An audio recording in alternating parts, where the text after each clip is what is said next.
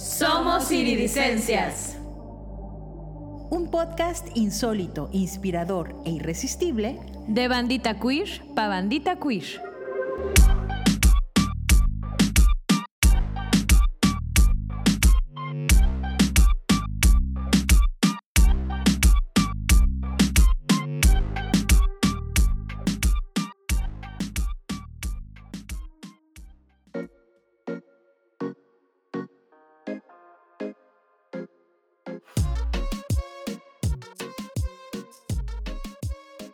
Hola, hola banderola, ¿cómo las tienen? ¿Qué tal su día, su tarde, su noche? Nosotros estamos muy recontentes de reencontrarnos en este qué bonito podcast Somos Iridicencias. Aquí Cherry Marea con energía y picardía para conversar con la bandita presente y me acompaña la qué bonita y hermosa presencia de... Charona Fortuna presente, sí vino. Bueno, pues aquí estamos una vez más, ¿verdad? Porque esto no se acaba hasta que se acaba. Con mucha felicidad y entusiasmo para esta emisión del día de hoy. Gracias por estar aquí. Como ustedes ya bien saben, dedicamos algunos episodios de este podcast para hablar de nuestras actividades y eso que nosotros llamamos El ciclo de encuentros cuerpos contra corriente. Y bueno, ya dedicamos su tiempo a hablar de ello, pues con algunas de las personas que estuvieron presentes en todo ese proceso. Sin embargo, queremos seguir hablando de cosas que creemos son importantes compartir con ustedes. Por eso, en esta ocasión nos acompaña una invitada muy especial. Le damos la bienvenida, o más bien, nos dio la bienvenida, porque Así es. estamos grabando desde la comodidad de su hogar, a nuestra querida Carmen. Carmen, ¿cómo estás el día de hoy? Pues bienvenidas. Esta es su casa. Esta es su casa, de veras. Eh, me siento muy, muy emocionada de estar con ustedes porque soy su fan número uno. Me encanta su podcast. Nosotros también somos fans de ti, Carmen, el sentimiento es mutuo. Y queremos eh, compartir contigo cosas que a lo mejor no tuvimos chance de compartir en el ciclo de encuentros porque ahí había temas específicos que, con los que estábamos reflexionando y compartiendo. Algo que hacía especial nuestros encuentros era la diversidad, pues, de expresiones, la diversidad de edades, ¿no? Había un poquito de todo. Y bueno, creo que parte de esa riqueza, mucha la trajiste tú a la mesa, Carmen. Primero que todo, nos gustaría que nos compartieras un poquito de ti, de eso más personal, dónde naciste, dónde has crecido, cómo fue tu entorno, tu niñez y tu adolescencia. Pues antes que nada quiero comentarles que me sentí muy feliz de participar con ustedes en, en el encuentro. Y yo soy Carmen, tengo 51 años, nací en Mérida, Yucatán y provengo de una familia muy extensa. Somos nueve hermanos y de todos ellos soy la menor. Imagínense esta situación. Eh, mi infancia la viví en una área que era del centro de Mérida, lo que ocasionaba que los cuidados eran muy cercanos. Sin embargo, a los ocho años, libre soy, libre soy, me, me mudé a una colonia en el poniente, donde viví una infancia muy bonita con mis amigos, con amigos de mi edad y este y siempre protegida, pero fue una infancia muy divertida donde pude identificar que toda esta situación de género, es decir, en mi mente existía. Yo nunca jugué con muñecas, siempre jugué con los, los chicos de, de la colonia, con mis hermanos, juegos de béisbol, yo era la señorita de, de- así me llamaban mis, mis compañeros de la colonia, me decía, cuando iba yo a batear, decían, y en, y este, y ahora le toca a la señorita. y pues todos mis hermanos me, me victoriaban. Eh, vengo de una familia católica, para mí es muy importante poder decirlo porque eso marcó pues toda mi existencia, de una familia católica romana y apostólica y todo lo demás. Esos primeros años en el centro, ¿cuál era tu barrio? ¿Cuál era la zona en que te movías y después cuando te cambiaste al ponente? Eh, me parece que es bonito ir como reconociendo estas geografías íntimas. Sí, mira, yo viví en el área de San Cristóbal.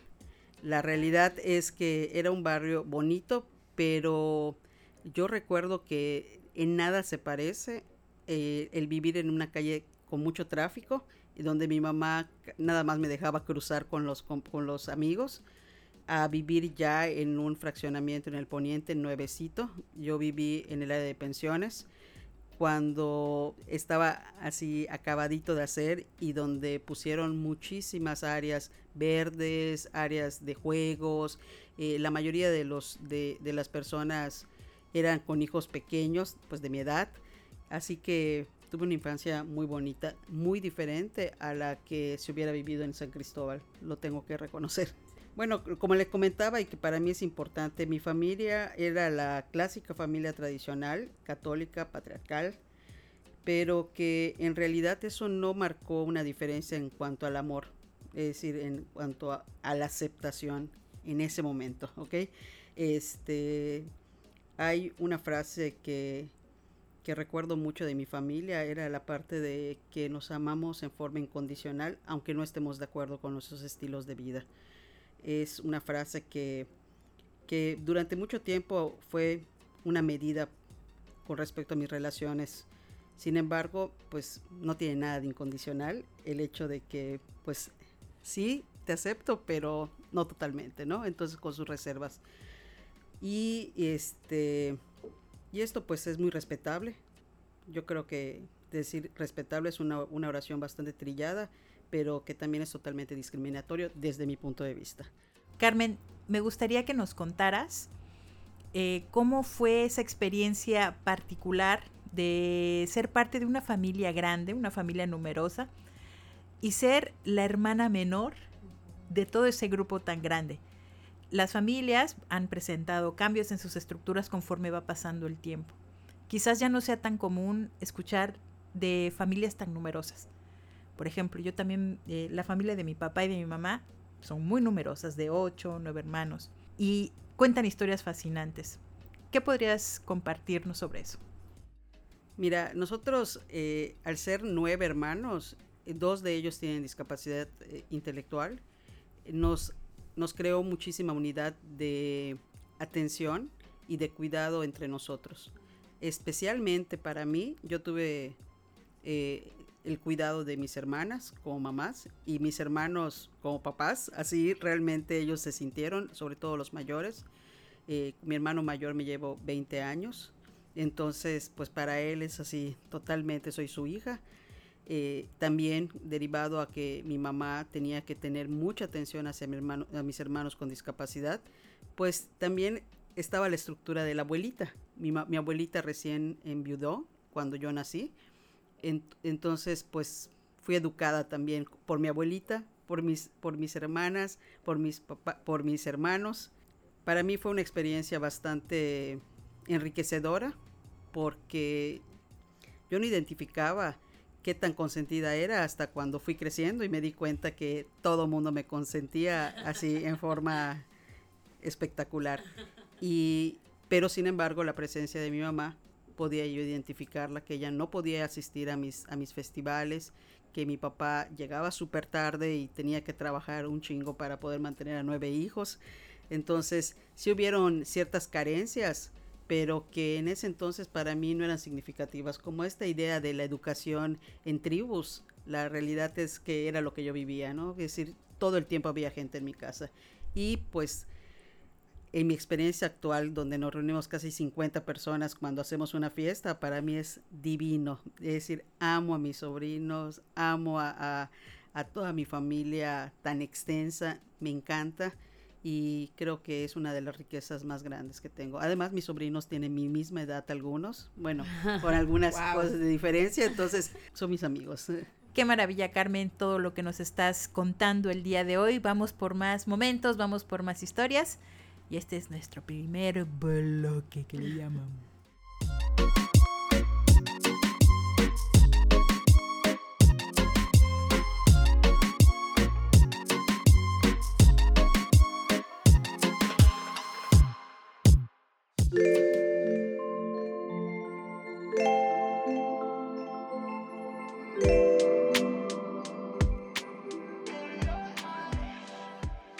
Me emociona muchísimo escucharte, en especial con, con, los significados y obviamente la bandita no te mira, pero las caras que haces como de, de traer a tu memoria los significados emotivos que tiene tu familia, ¿no? Esto que habla sobre la crianza en tribu, me parece precioso, ¿no? Y que justamente no es como el mito de esto, esto es la nueva propuesta de la crianza, sino es que pasa y ha pasado, ¿no? Y, y así muchas familias han crecido, ¿no? Me parece algo súper eh, precioso lo que nos compartes y los, los me siento así atesorando mucho eso, ¿no?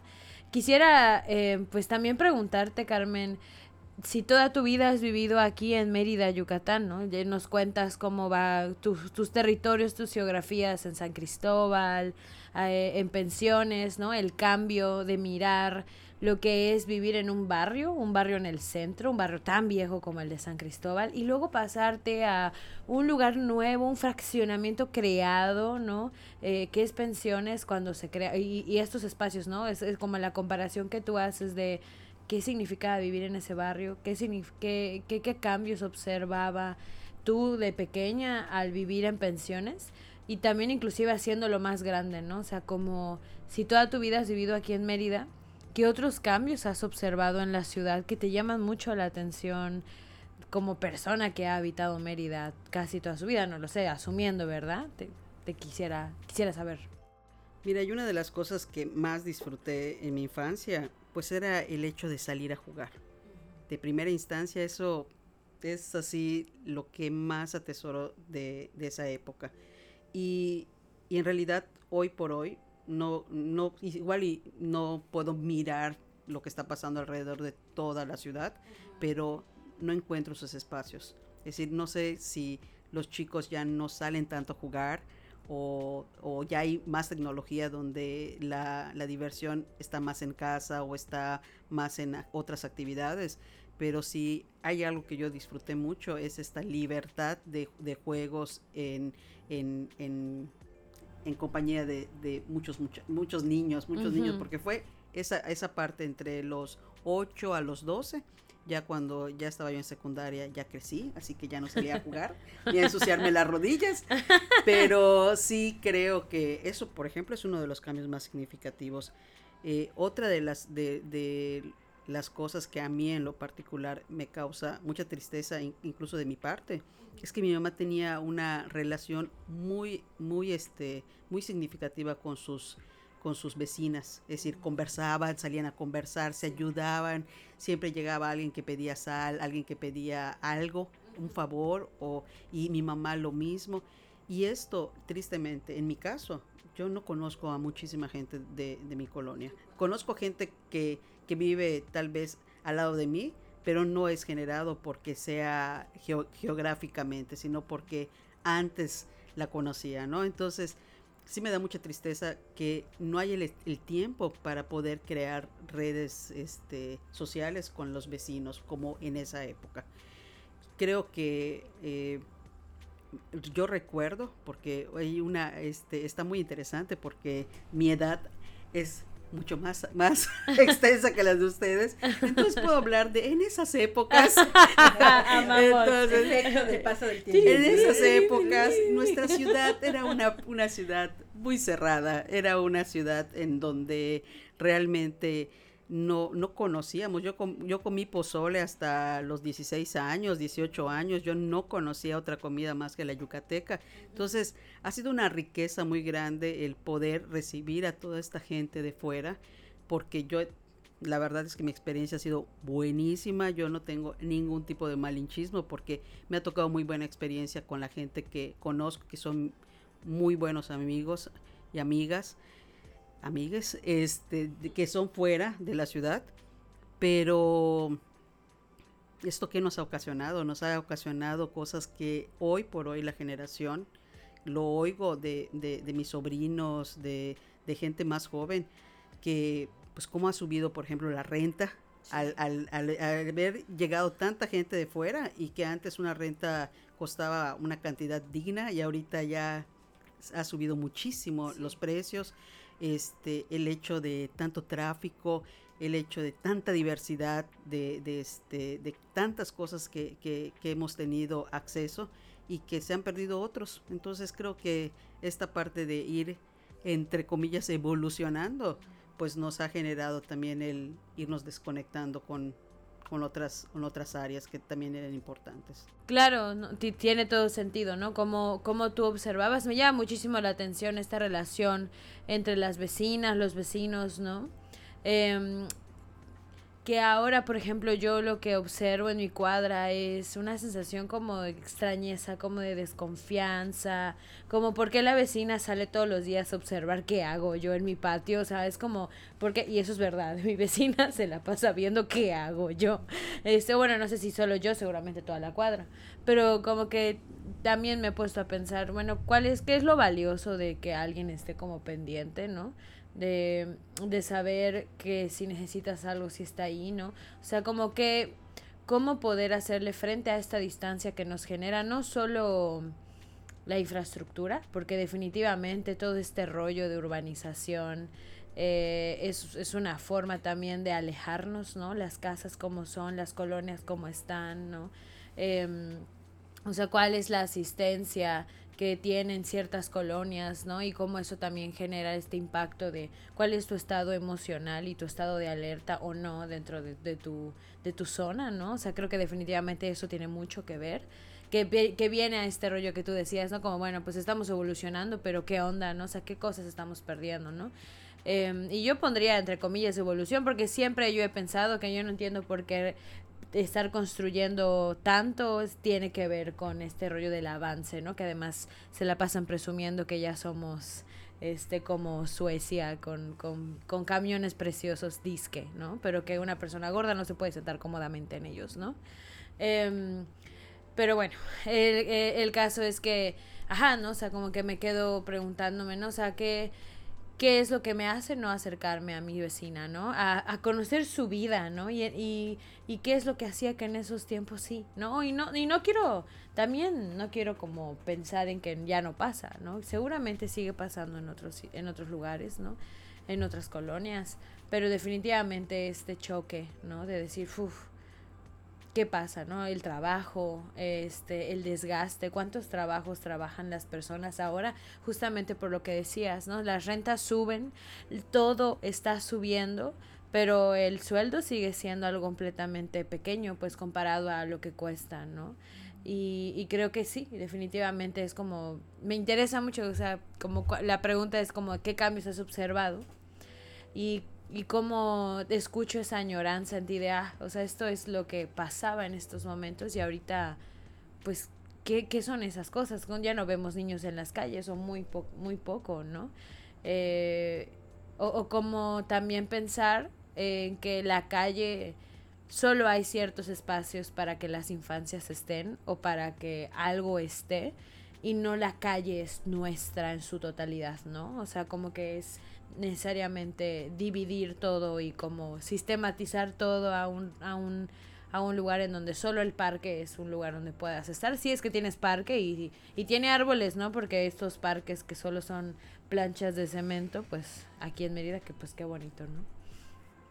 Ah, me quedaba yo pensando eso, yo en mis debrayes. Sí, creo que es, es bastante fuerte. Eh, creo yo que eh, esta pregunta para mí fue, me dejó mucho para reflexionar, porque esto ya existía, es decir, definitivamente había muchísimas cosas que, que, existían en esa época, es decir, había mucha parte de la división de clases, toda la vida ha existido en Mérida, y creo que con mucho más, más énfasis, es decir, eh, éramos era muy claro quiénes estaban en, en, la parte del abolengo y la parte del el, este las la gente bien entre comillas no y, y justo la entrada de toda esta esta masa de gente va creando o entre comillas va, eh, no se va intensificando esta división de clases. Sin embargo creo yo que a diferencia eh, que este concuerdo contigo con respecto a que a lo que comentas esto nos ha generado también pues que tengan menos espacios para poder jugar, que tengan menos o espacios que en, en su vida van a poder, tener otra vez los parques, la vegetación, el, eh, la libertad de poder salir a jugar sin que sus papás los estén cuidando en todo momento. Es decir, Sí, es muy fuerte, porque quizá ahora ya se escucha más por las redes que hay desapari- desapariciones, hay, hay este, niños raptados, hay niñas abusadas, hay gente que muere, hay mujeres muertas que antes seguramente existían, pero no teníamos la información de ello. Entonces creo que esa es otra de las cosas que ha, ha existido entre los cambios de mis 51 años. que observas, ¿no? Sí, claro. Oye, Carmen, y pensando también en aquellos momentos que, ah, que pues te han acompañado, aquellos momentos que tú identificas forman parte de tu historia y que han sido completamente significativos, como esto que nos estás contando de la infancia, de la familia, ¿no? O sea, yo quisiera saber qué otros momentos identificas en tu vida que son completamente significativos, que sientes que te han impactado en estos 51 años que tienes caminando. Llegó el momento más incómodo. sí, yo creo que tengo que ser muy franca con respecto a que la religión para mí fue una base muy fuerte de toda mi vida y ha sido muy significativa porque me ha acompañado en todo, en todas mis decisiones, eh, incluso en la decisión de dejar de ser católica. Entonces, pues es, es una de las cosas que más me ha marcado. Ah, qué increíble esto que estás diciendo, Carmen. Perdón que te interrumpa, pero me ericé con, con escuchar que la religión inclusive te ha acompañado a, dejar, a también decidir dejar de ser católica. No se vio, pero yo pelé mis ojos. Continúa, Sí, por favor. realmente vengo de una familia súper católica y que eso, así como me enseñó a amar al prójimo y tener altos ideales del mundo, de la esperanza, de la confianza, también me enseñó la culpa y la vergüenza. Uy, sí, me dice otra vez. Carmen, ¿por qué nos dejas en Silencio misterioso. Sí, es fuerte. Pausa dramática. La culpa y la vergüenza, Carmen. Sí, estas me han conducido también. Gracias a ellas ha habido un camino de autoconocimiento, de aceptación y reconocimiento de lo que soy y lo que quiero ser.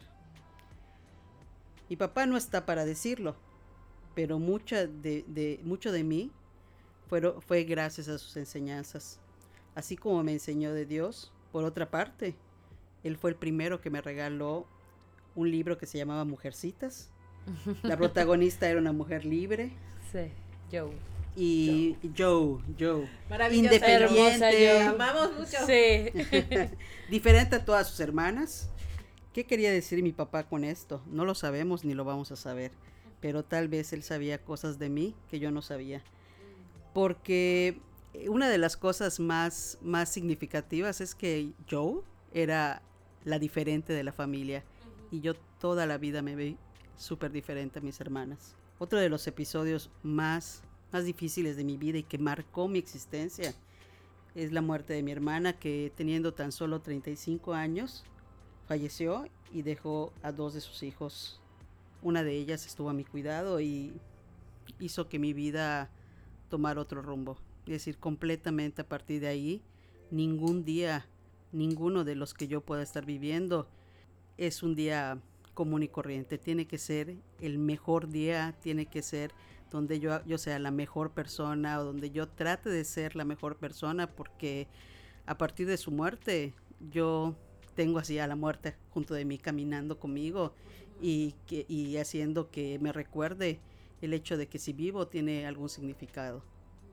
También gracias a eso, porque todo tiene, así como tiene su parte triste, también tiene sus, sus partes maravillosas. Gracias a eso empezó mi afición a la fotografía, que amo y que recomiendo a todo mundo, y que hace que yo busque la manera de retratar cada momento para poder dejarle a los que me rodean algo de mí, poder retratar su belleza, poder retratar eso que está detrás de esa sonrisa, eso que está detrás de una mirada, eso que está dentro de una reunión familiar, y que las personas puedan utilizar la fotografía como un medio para recordar quién, quién es.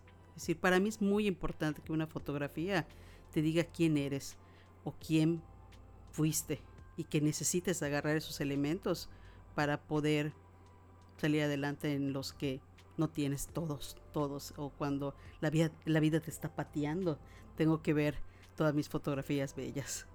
Eh, agradezco muchísimo que, que, nos lo estés compartiendo.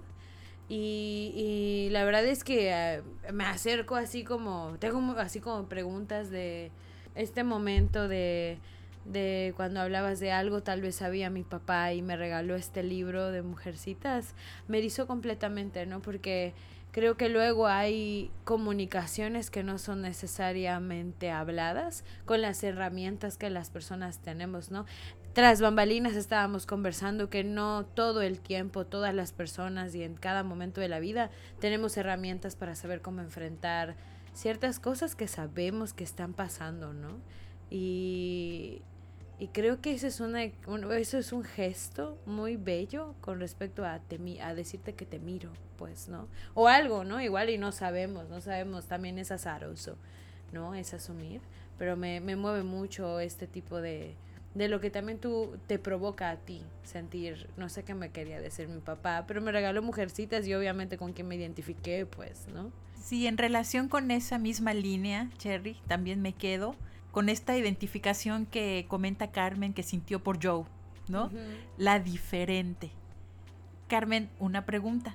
¿Por qué? ¿Por qué supiste o sabes que eras diferente a, no sé si a toda tu familia o en, eh, como tú lo comentaste, o a tus hermanas. ¿Qué te hace o te hacía diferente? La, principal diferencia que yo notaba era que, y fíjate que eso lo compartí hace, hace poquito, que yo, mi, mis juegos eran juegos con los niños. Todo el tiempo jugaba juegos de lo que llamaban de varones en mi época. Y entonces el hecho de que, por ejemplo, mis papás, mis hermanas, pudieran ir y comprarme shorts en lugar de faldas. Por ejemplo, para mí era así maravilloso. Por eso yo no tuve jamás, ni así en mi mente, no, no, no podía yo este, identificar nada que, pudiera decir esto es de hombre o de mujer. Yo hacía de todo. Pero mis hermanas, pues no. Mis hermanas se dedicaban a la costura, se dedicaban al bordado. Yo decía, pues eso no me gusta. Y tampoco me gusta usar faldas. Entonces, sí, era yo diferente y además yo era libre en muchas cosas. Ellas, quizá la diferencia de edad con mis hermanas eh, me hacía eh, identificar esa diferencia, pero como mis hermanos eh, con los que salía a jugar eran los, los que me seguían, es decir, eh, me llevaban dos años y cuatro, pues yo me identificaba con ellos, ellos me protegían y, me, y estaban conmigo y hasta se metían por cualquier cosa que tenían que ayudarme, pero con mis hermanas siempre me sentí diferente. Y además, mi papá, por eso te digo, mi papá toda la vida fue así súper, me preparó muchísimo, es decir, compartíamos muchísimas cosas, una de ellas fue la religión, mi papá me inculcó un montón de cosas de la religión, él era este me encantaba cantar con él, me encantaba este orar con él y, y sin embargo, él todo el tiempo buscó la manera de que yo tuviera más información más allá de la iglesia. Es decir, y no lo hizo con, con las otras. No creo que haya sido derivado a que ellas eh, no quisieran, sino que mi papá tenía una visión especial para mí. No sé si quería que yo sea monja, pero le fallé. le fallé. Qué desliz, qué desliz. Bien, Carmen me sigo yo preguntándome, ¿no? Como estos movimientos emocionales, ¿no? De los que hablas, ¿no? Porque veo tu cara y yo sé que la bandita no ve su cara, pero su cara, tu cara, es, me parece muy expresiva, ¿no? Y nos hemos detenido también en algunos momentos por la emotividad que, que te acompaña, ¿no? Entonces eso me hace como, sí, de nuevo agradecer eh, que nos estés compartiendo esto, que además te hayas preparado para saber qué es lo que quieres compartir, porque creo que definitivamente eso es eso, eso tiene que ver con un proceso de decisión, un proceso de querer enunciar, ¿no? Estas, estos momentos que te acompañan en tu historia y que definitivamente te han marcado y que siento que también los traes, ¿no? Hace ratito decías, eh, sentir que la muerte está como acompañándote, eh, como para hacer significativa tu vida, ¿no? Y a, mí hay una relación también que tengo con la muerte que tiene que ver con traer a quienes han muerto también, ¿no? Y, y eso también es sentirlos y estar aquí presentes, ¿no? Entonces, cuando hablas de estas formas, a mí me hace sentir como que estás trayendo también la memoria y la presencia, ¿no? De, de tu papá específicamente. Entonces, yo lo agradezco muchísimo y siento que, que se ponga cómodo, ¿no? sí, por este. favor. Don Pedrito, siéntese. Y bueno, aquí vamos a, acabar nuestro qué bonito bloque para pasar al siguiente con Don Pedrito. Ah,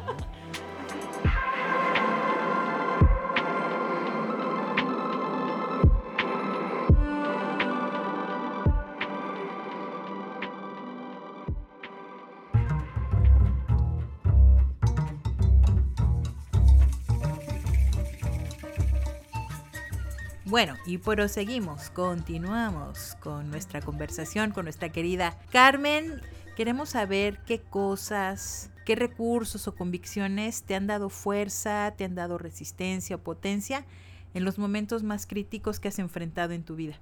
Ya nos has dicho que a través de tu maravillosa relación con tu papá, Creo que muchas de esas cosas se han quedado contigo durante toda tu vida, pero seguramente no es lo único. En todo tu recorrido has ido tomando cosas por tu cuenta y a través del proceso de tu propia revolución, de tu revolución personal. ¿Cuáles son esos recursos y esas cosas de las que tú te sostienes? Pues siguiendo la misma sintonía que averigüé un poco acerca de esto, yo me he tomado muchísima de mi convicción y de mi fuerza y mi resistencia a través de una frase que, que dijo Sócrates. Eso, eso averigué. No, no, si estoy mal, acepto. Dice, la verdad nos hará libres, que también está dentro de uno de los versículos de la Biblia. Es una frase tan fácil de decir y tan difícil de vivir. Y yo he pagado mucho para vivir en esa verdad. No en mi verdad, sino en la verdad realidad. Así, la neta, la neta. Aceptando quién soy, a dónde voy y con quién voy. Y bajo ese precedente tuve que aceptar que mi matrimonio se había terminado y tuve que aceptar que mi hijo ya no iba a tener una familia perfecta como la que hubiera querido pues la sociedad. Tuve que aceptar que incluso mis hermanos me iban a amar en forma incondicional pero con ciertas salvedades y tuve que aceptar que tenía yo que renunciar a ser una madre perfecta y abnegada, como marca la sociedad, y tuve que aceptar que a través de la verdad podía hablar con un niño de 10 años y decirle que su mamá era completamente diferente al resto de muchas, que su mamá era lesbiana y que, que eso estaba bien. Bueno, y hablando en conversación previa a esta grabación, pues tú nos has compartido cómo ha sido esa revolución personal que ha tenido un precio alto para ti, pero que por otro lado vivir en esa verdad te da justamente muchísima libertad, mucha potencia, mucha alegría e intensidad. Sobre esa búsqueda de la verdad, ¿hay algo que nos quieras compartir? ¿Sientes tú que ha valido la pena aunque el precio sea alto? Totalmente, me siento completamente segura que la decisión que tomé fue la correcta, siempre agarrando el, hecho de que si yo vivía en una verdad, iba yo a poder con todo, desde mi punto de vista. ¿eh? No, no quiere decir que, que las realidades de otras personas sean diferentes. Eh, ha sido, eso me generó muchísimas redes de apoyo y eso también ha sido una de mis fortalezas para poder resistir. El tener una red de apoyo y abrirme a caminos diversos, a poder buscar esas redes no han sido como que hayan llegado a mí, sino yo las tuve que buscar, romper estigmatizaciones de edad incluso, de poder decir, yo no quiero que esto que yo viví lo vivan generaciones, eh, las nuevas generaciones. Me encanta ver la libertad, me encanta ver cómo las nuevas generaciones vienen con el, la idea de poder mostrarse y que yo haya tardado casi 40 años para poder tomar esa decisión eh, creo yo que, que ha sido mi resistencia, saber y tener la esperanza de que las cosas son ahora muy diferentes. Fijándonos en esto de las diferencias generacionales, esas diferencias que vamos notando entre cómo crecieron y vivieron nuestros abuelos, ¿no? abuelas, padres, madres, nuestra generación y las generaciones del futuro o las que van llegando. Hablando específicamente de tu relación con tu hijo, Carmen, cuando tú por fin le cuentas y le dices, eh, tu mamá es lesbiana, ¿cuál fue su reacción? ¿Cómo lo tomó? ¿Cómo cambió tu relación con él a partir de esta revelación? Oh, sí.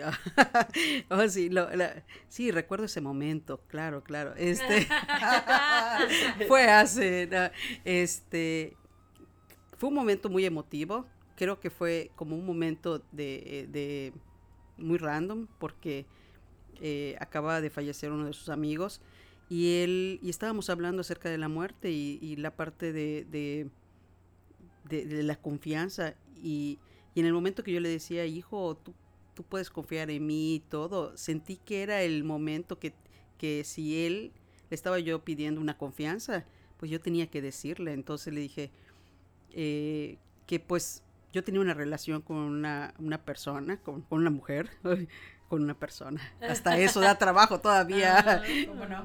Este, con una mujer y me decía, ay mamá, ya me había dado cuenta. Y le dije, y no tienes problema, mamá, si tú eres feliz, yo soy feliz.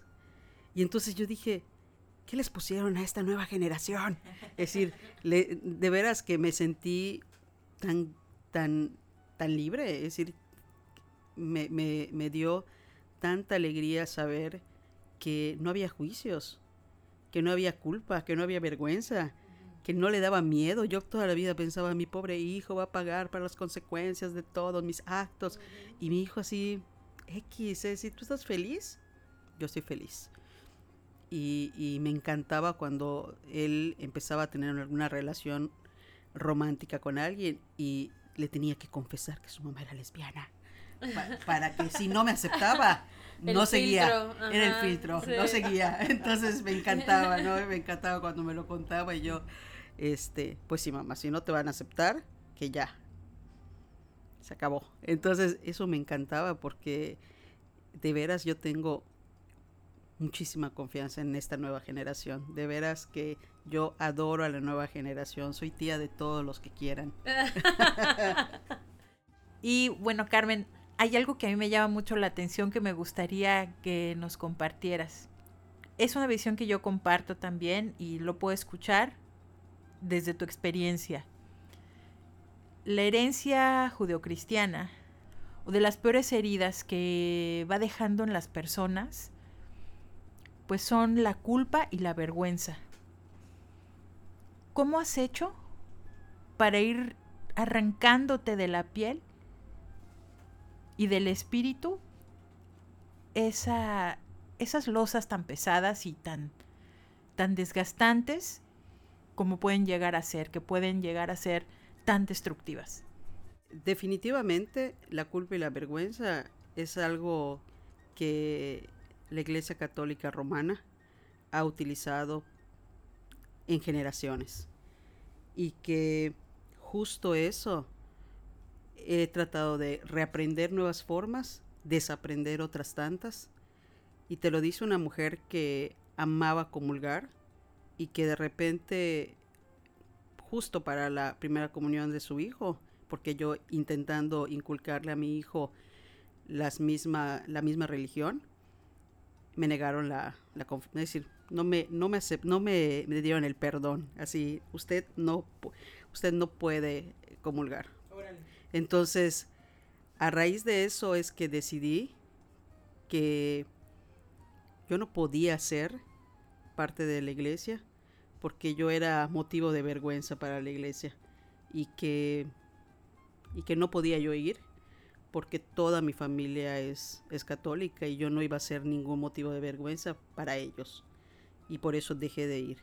Estuve alejada de Dios 10 años, es decir, completamente, es decir, y no significaba que no existiera, pero se me hace muy fuerte que cualquier disidencia tenga que vivir con la idea de que Dios no puede estar dentro de ellos. Es decir, se me hace sumamente fuerte el hecho de que una iglesia pueda tomar las medidas de decir tú sí y tú no. Eso, eso es algo que es una herida muy grande para mí, que generada de la iglesia.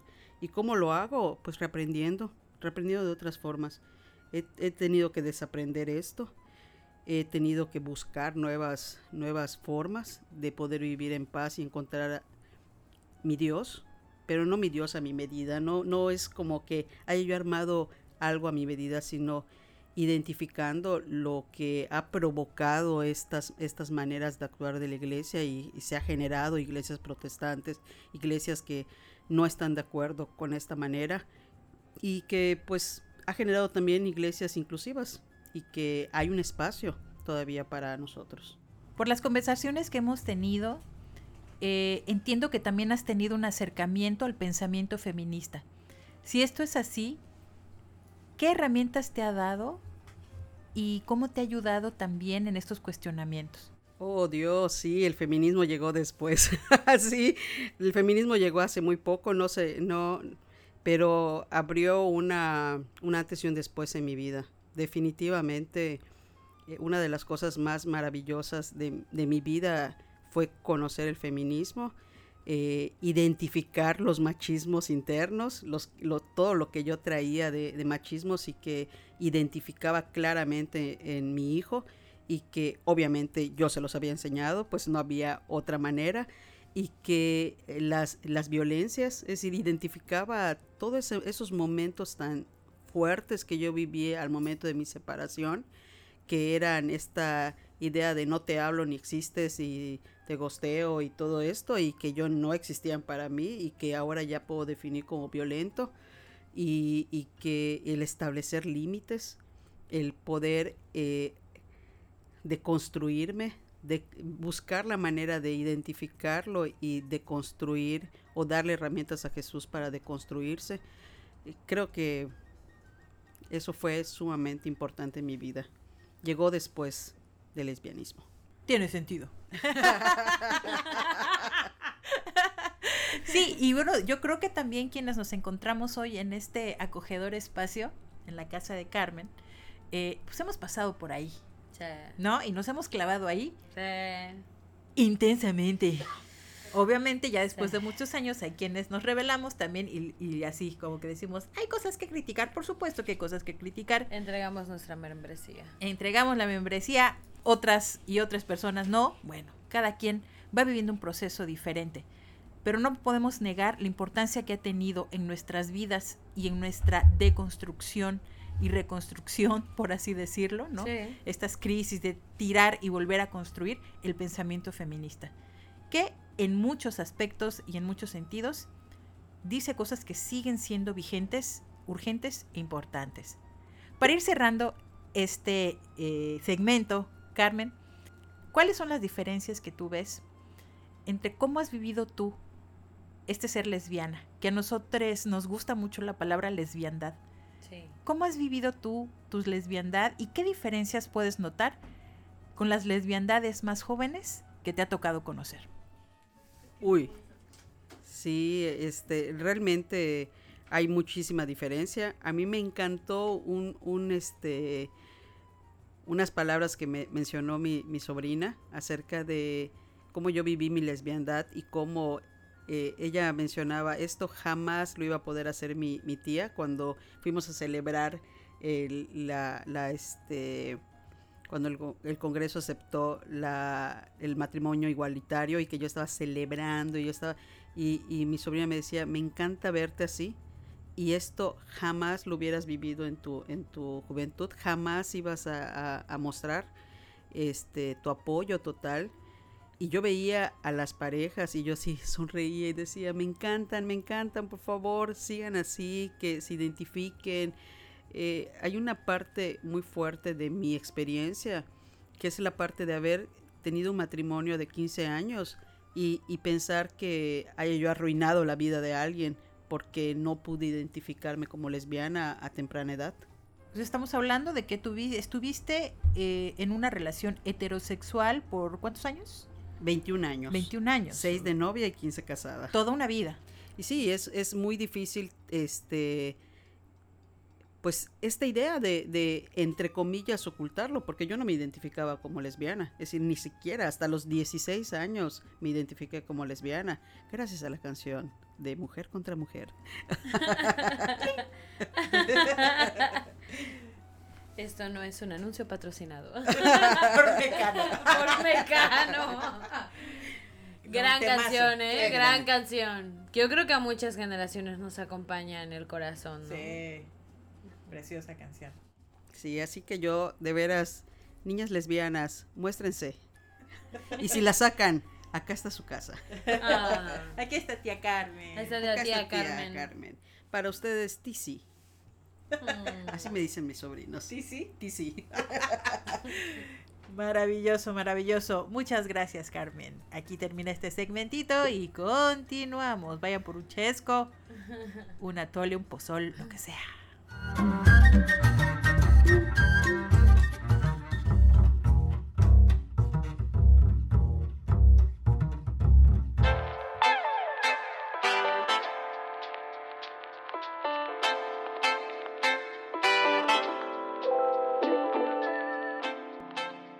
Carmen, estamos eh, hablando de varias cosas, ¿no? De, momentos valiosos en tu vida, significantes en tu vida.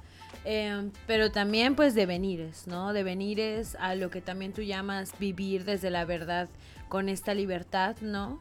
Y creo que eso se nos antoja mucho también para acercarnos a procesos que como iridiscencias desde la individualidad, como Charona, como Cherry, como Gigi, como Meshite, hemos vivido, ¿no? Em, pero también que nos pusimos a crear ociosamente y porque somos bien ñoñes, pero nos encanta porque también consideramos que crear espacios para compartir y para, y para conversar de estos devenires, de, de estos lugares en donde nos vuela la cabeza, nos revoluciona la cabeza las resistencias, las potencias, el compartir nuestras historias. Se nos antoja muchísimo saber cómo, o sea, cómo es que te acercaste al ciclo de encuentros. Ahora sí, vamos a retomar tantito esa plática del ciclo de encuentros a contracorriente. Em, ¿Cómo es que te acercaste a ese, a ese lugar? A, esa convocatoria y qué te hizo quedarte en, esta serie de talleres que tuvimos alrededor de dos meses y un cachito.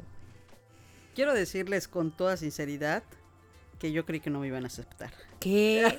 ¿Cómo? ¿Cómo te atreves? Lo puse así. ¿Aceptan esta señora de la tercera edad? les juro, se los juro. se los, les juro que con todo, con todo mi, mi este con todo mi, miedo y con todo mi atrevimiento, así de, mujer libre, eh, mandé mi, mi, convocatoria porque desde que lo vi dije, esto es algo tan maravilloso, es este espacio yo necesito estar allá y poder abrazar a todo tipo de, de personas, a todo tipo de seres humanos que como yo en algún momento se han sentido diferentes. Oye Carmen, pero ¿cómo va a ser que pensaste que no te íbamos a aceptar? Eh, eh, esto me hace pensar en que, en que pues hay espacios que están convocados mayoritariamente para ciertas este, categorías de edad, ¿no? Pero que justamente pues eh, entre nosotros era una de las conversaciones, ¿no? O sea, si nosotros queremos diversidad, si queremos llegar a disidencias, una de las posturas que Charona insistía mucho también en esa postura era Charona desde los textos, pero también desde, desde la experiencia de vida. O sea, es encontrarnos y, e intencionar espacios en donde no solo personas que estén viviendo cierta, ciertas características por edades, pues se encuentren, ¿no? Sino también se expandan, ¿no? También hay que conversar con otras edades, también hay que conversar con otras realidades. Ya lo hacemos, ¿no? Entonces, claro que entiendo por qué pensabas, ay, a ver si me aceptan, ¿no? Y, em, es que no sé perrear. Yo dije, no creo que me acepten. Pero nosotros te enseñamos, Carmen. ¿Cuál, danza te ibas a enseñar? Así, la lambada. La lambada, amamos. Yo necesito clases de lambada, ¿eh? así que puestísime. Este, pero justo, ¿no? Em, bueno, o sea, sucedió, nos encantó tu atrevimiento de hacerlo a pesar del miedo, a pesar de, de tal vez experiencias previas, ¿no? Pero que te lanzaste y estuviste, estuviste y fuiste parte de, estas, de este ciclo de encuentros que, como bien te dijimos al inicio del, del episodio, era algo que también teníamos muchísimas ganas de, de escucharte, de, de, compartir. No solamente desde, ah, Carmen, una mujer lesbiana de 50 años, ¿no? Sino más bien desde, Carmen, queremos conocerte, queremos que también hagas tuyo este espacio. No, y créeme que una de las cosas que mencioné hace ratito era acerca de la red de apoyo. Y para mí es tan importante que exista. Y es tan importante sentirme parte de una red de apoyo como la que se presentaba en ese momento. Yo se me habían un montón de cosas que Charo, lo tengo que admitir, Charo, me, volaba mi cabeza. Yo decía, ¿cómo que no hay un espacio seguro? ¿Cómo que? Es decir, yo así de que no, no puede ser. Y sin embargo, esta idea de desaprender estaba tan abierta en mi mente y esta idea de que acuérdate que la verdad nos hará libre, acuérdate que la verdad nos hará libre y si esta es una verdad que está siendo eh, enunciada por alguien que se ha preparado, porque la verdad una de las cosas maravillosas que todo mundo me, me puede decir y que escuche el podcast lo puede decir es que yo decía, es que son tan inteligentes, es decir, yo, van tan preparadas, es decir, de veras me siento tan, tan a gusto que, yo decía, es que esto está súper bien preparado, esto está súper bien este, estructurado. Y, yo me emocionaba mucho llegar y estar hablando con gente súper inteligente, que para mí era como, no como, este, y además esta aceptación, este cariño, estos abrazos, este apapacho, ay, no, no, no, yo me sentía como el pez en el agua viejita, pero así como nadaremos, nadaremos. así, así, de veras. Me, sentí completamente este, feliz de desaprender muchas cosas, de aceptar otras tantas, de conocer otras realidades, de poder eh, decir, si soy, si sirvo para algo, por favor, acá estoy, porque porque es, es duro escuchar tantas realidades donde ni te las imaginas. A mí uno de los temas más fuertes que, escuché, el, del sistema este, del pensamiento antipunitivo. el pensamiento antipunitivo. Es decir, esta, es, de veras que está, es tan invisibilizado que ni siquiera lo tenía yo en cuenta. Está tan en la periferia que así jamás me imaginé que yo tuviera que hablar de esto. Es decir, y de veras, ¿cómo es posible que nos desajenemos tanto como sociedad y no ni siquiera miremos. Y además esta parte del rezago, esta parte de te alejo, se me hizo tan fuerte. La, parte de... hubieron tantos temas que yo... y una de las cosas maravillosas de mí es que tengo redes de apoyo que me aguantan todas mis, mis conversaciones. Entonces tenían que tomar, sí, ya veniste de tu curso, a ver, ¿qué aprendiste? Sí, sí, sí. Eso, Carmen. Y, yo mandaba, mandaba todos así, el, el de venir de Mosca Verde. Era que todo lo mandaba y así, es que está padrísimo, son súper inteligentes y así. Me encantaba, me encantaba. Justo creo que, que ya convocas, ¿no? Aquello que te hizo quedarte, ¿no? Que tiene que ver con esta red de apoyo que también tú nombras, ¿no? El decir, atrevimiento tengo para asistir, pero además es que aquí hay, hay un espacio de personas tan diversas, personas que se, que se preparan también para convocar este espacio, que hay un propósito, que hay una intencionalidad, pero también que nos encontramos porque definitivamente sabemos que redes de apoyo necesitamos, ¿no? Eh, o sea, acabamos de pasar cuarentenas, acabamos, o sea, la pandemia sigue en curso, aunque ya no estemos usando cubrebocas y estemos aislados, pues, ¿no? Gigi, Gigi, Gigi tiene cubrebocas en este instante, compañeros, síganse cuidando. no, o sea, bueno, y también justo, eh, algunos de nosotros no tenemos que estar aislados, ¿no? Por cuestiones este, de posibilidades, ¿no? Entonces, eh, también teníamos en nuestra cabeza que después de una pandemia, algo tan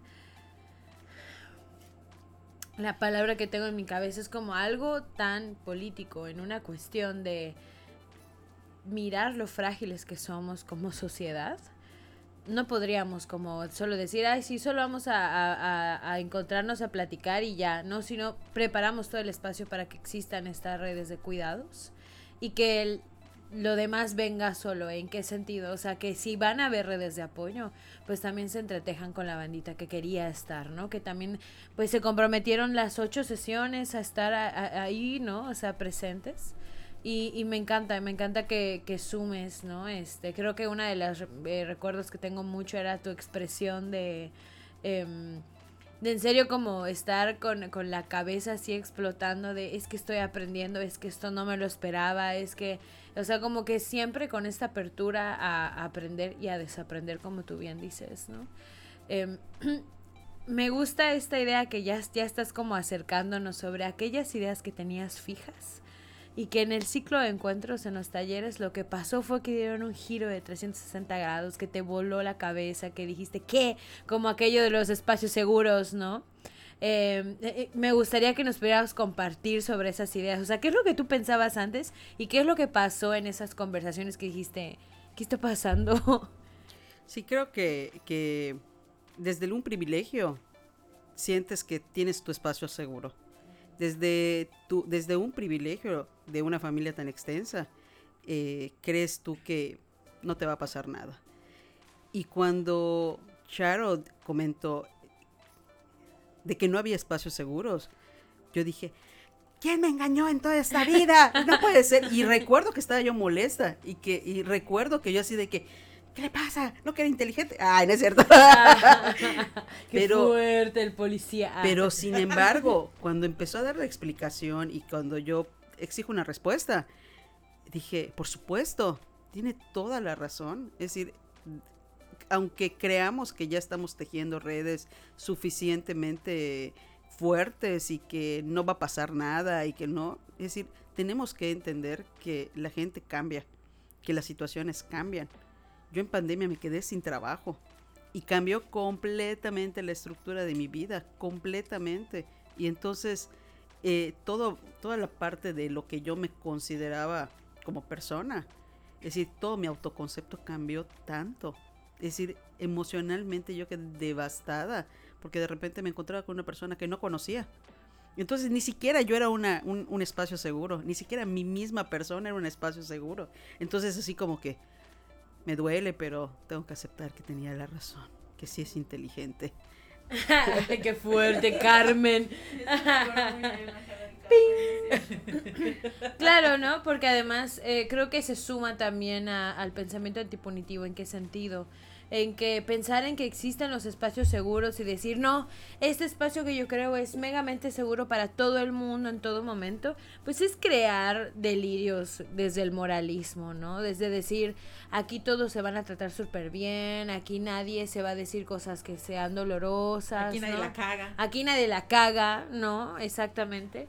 Y que eso es bien peligroso, ¿no? Porque como tú bien dices, o sea, la vida va, la vida camina, la vida está y también tú estás en ella. Entonces tampoco, o sea, exigirte, tú cuidar cada detalle para que esa persona no se ofenda, para que tu espacio signifique seguridad en todo su esplendor, es completamente cansado, agotador y no se vive. Creo que también te genera un estado de mucha limitación, ¿no? De mucho bloqueo que además te da esta idea de policía interno, ¿no? De estar diciéndole a la banda es que este así tiene que ser, un espacio seguro es así, tú tienes que hacer acá, o inclusive decirle tú no hiciste esto y entonces por eso yo puedo hacer lo que yo quiera, ¿no? O sea, generar violencia, omisiones, maltrato, ¿no? Sumando a lo que comenta Cherry acerca de eh, esta construcción ilusoria de los espacios seguros y su discurso que tiene mucho que ver con la moral, casi nada o nada con la ética, pero muy moral sí es, es un deber moral, ¿no? Eh, pensar que cuando secundamos esta idea de que estamos en un lugar seguro, sea cual sea este, que sea, que, que lo pongan, ¿no? Hasta como una marca casi casi, este espacio es seguro. Eh, también da pie a que quienes nos acercamos a esos espacios bajemos la guardia. y que y que de algún modo nos aconchemos a la idea de la impotencia y la vulnerabilidad, ahora sí que a lo menso, ¿no? Pues yo creo que siempre hay que estar alertas, siempre debe de haber eh, una lucecita, ¿no? Una lucecita de alarma encendida, no podemos simplemente dejarnos ir, ¿no? Eh, no sabemos nunca, pues cuáles pueden ser ciertas intenciones, ¿no? si a lo mejor nos quieren sacar varos, si a lo mejor quieren sacar algún provecho de nosotros, si a lo mejor nos quieren lavar el cerebro, ¿no? O si nos quieren manipular de alguna manera. Entonces, este instinto de supervivencia, no este conatus, hablando en espinociano, pues siempre debe de estar ahí y no, ahora sí que no ahuevarnos, ¿no? Siento que también pensar en, un, en esta ilusión de un espacio seguro, pues es ahuevarse, ¿no? Y, y no estar truchas, ¿no? Y la neta hay que siempre estar truchas, ¿no? Porque el mundo es perro, pero perro, perro con rabia. perro que no se vacunó. Este, sobre todo en estos contextos o a, estas alturas de el capitaloceno, ¿no? Sí. Donde por donde tú voltees, siempre va a haber alguien queriéndote agandallar, ¿no? Y yo creo que es delicado cuando convocamos estos encuentros, cuando proponemos estas reuniones, pues hay, hay como balances delicados que hay que estar cuidando todo el tiempo. Y esas eran unas largas y profundas discusiones entre el equipo nuclear de iridiscencias. Y de hecho hubo sus agarroncitos, ¿no? porque a veces teníamos algunos desencuentros en eso, no por nada, sino porque cada quien lo ve de diferente manera y nuestras formaciones son distintas, ¿no? Entonces ahí hubo sus, sus agarrancitas que son perfectamente normales y que creo que como equipo los fuimos sorteando bastante bien. Pero lograr ese balance, ¿no? Eso que tú comentas, Carmen, que que eran discusiones profundas, críticas, pero también amorosas, pero también eh, que se sentía mucho el cariño, que también eran sumamente emotivas. Pues atrás de ese trabajo, ¿no? Ese atrás, ¿no? Tras bambalinas donde ustedes no, no lo veían porque nosotros, pues era parte de nuestro trabajo, ¿no? Y eso se ve nada más cuando te das cuenta de cómo se hacen las salchichas, ¿no? Qué fuerte, no, gracias. Donde ves ahí que dices, oh no. Terrible, terrible. Bueno, algo así, ¿no? O sea, el trabajo que hay atrás, pues era muchas veces tenso entre el equipo. Pero creo que tuvimos muy buenos resultados, ¿no? Y este, y, y también fueron resultado de esas discusiones. Definitivamente. Creo que lo que para mí va a ser básico es que exista más espacios y más, más gente que se sume a, este, estos talleres que dieron, estos seminarios casi casi, no sé qué es lo que lo hace diferente entre uno y el otro, el otro, no sé si la duración, los podcasts, todo, yo soy fan número uno y lo mando a todo mundo, a quien pueda, porque a alguien le va a llegar que lo necesite y que sepa que existe alguien que piense igual y que pues estamos reconstruyendo muchas cosas y vamos generando esa red de apoyo, aunque no sea seguro el lugar, no hay lugar seguro. Me encanta otra vez, mientras escuchaba a Charo estaba yo así de... Pero es la verdad, es la verdad, es la verdad, es la verdad. Sí, sí, sí, sí es cierto, sí es cierto, tengo que estar trucha, trucha. Pero sí, definitivamente eh, este espacio al final lo que quisiera yo compartir es, por favor, sigan con esto, por favor, sigan con esto. Pareciera una utopía, pero de veras, con una persona que sea su admiradora número uno, ya con eso pienso que hace la diferencia. Carmen, nos haces llorar. Muchas gracias. Eh, yo nada más quería como apuntalar algo que también fue, creo que es parte del trabajo y que creo que, también lo que intentamos fue crear como este balance entre cómo estar truchas, pero al mismo tiempo apostar por una perspectiva y una política de cuidados. Y que eso tiene mucho que ver con lo que creamos en colectivo y también lo que decidimos trabajar de manera personal. Saber y abrazar la incoherencia y la incongruencia y no ese escenario eh, purista de esto es, esto, esto es lo que, lo único, no tiene, no tiene manchas, es la perfección, no, sino como abrazar el error, abrazarlo, abrazar que la vamos a cagar, abrazar que podemos dialogar, ¿no? Entonces, em, sentía, sentía que era lo que quería decir porque creo que es algo muy importante, ¿no? Estar truchas y también trabajar por aquello que quieres sostener, ¿no? Este trabajo de cuidados que implica sostener desde esa incongruencia y no, no y, y o bueno, no iba a decir no tenerle miedo, pero no sí, si le tienes miedo va, pero, pero vamos, o sea, lánzate, ¿no? Entonces, gracias, gracias por, por, por convocar estas, estas reflexiones también, por dejarte tocar con eso. Gracias a ustedes por existir. Ah, igual a ti, Carmen. Pasamos contigo, mi estimada y queridísima y preciosa y maravillosa. ¡Ay! Charola Fortuna! Gracias por los guayabazos. Y bueno, vamos a cerrar. Abrimos un changarrito, ¿verdad? Que se llama Cacarea tu huevo. A lo mejor no queremos cacarear un huevo, pero sí nos, que nos gustaría mucho, Carmen, que nos recomendaras algo. Algo que te sirva, algo que te funcione, algo que abraces con cariño como una práctica, como un hobby, eh, yo qué sé, algo que te da alegría en tu vida.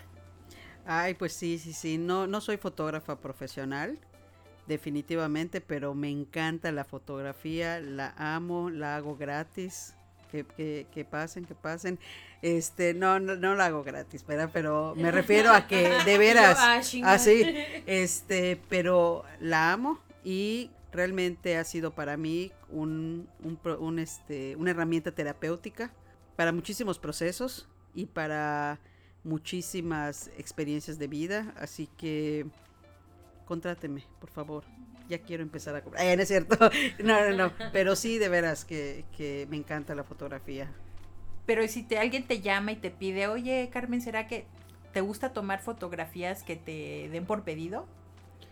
Pues esta semana casualmente tuve una sesión de fotografía de unas chicas con sus perritos. Y para mí fue maravilloso. Así que puedo ser, puedo ser esa persona.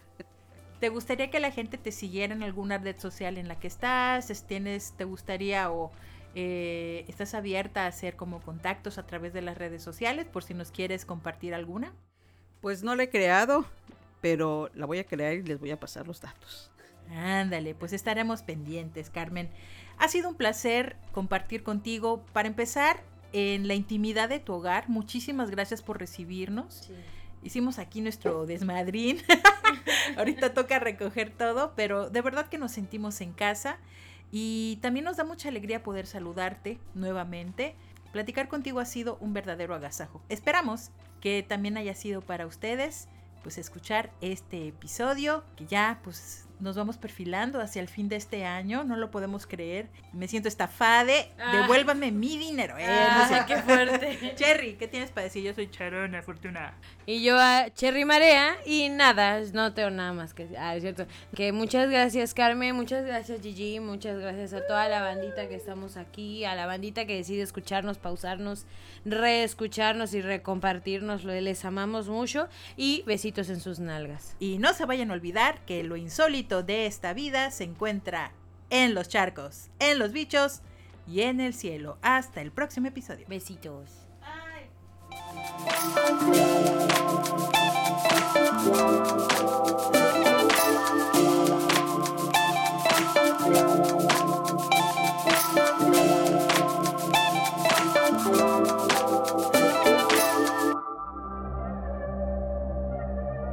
Esto fue somos Iridiscencias.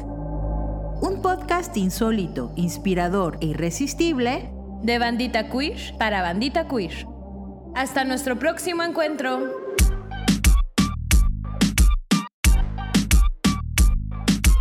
Este podcast es posible gracias al apoyo de API Sureste, Fundación para la Equidad AC y el Fondo Semillas.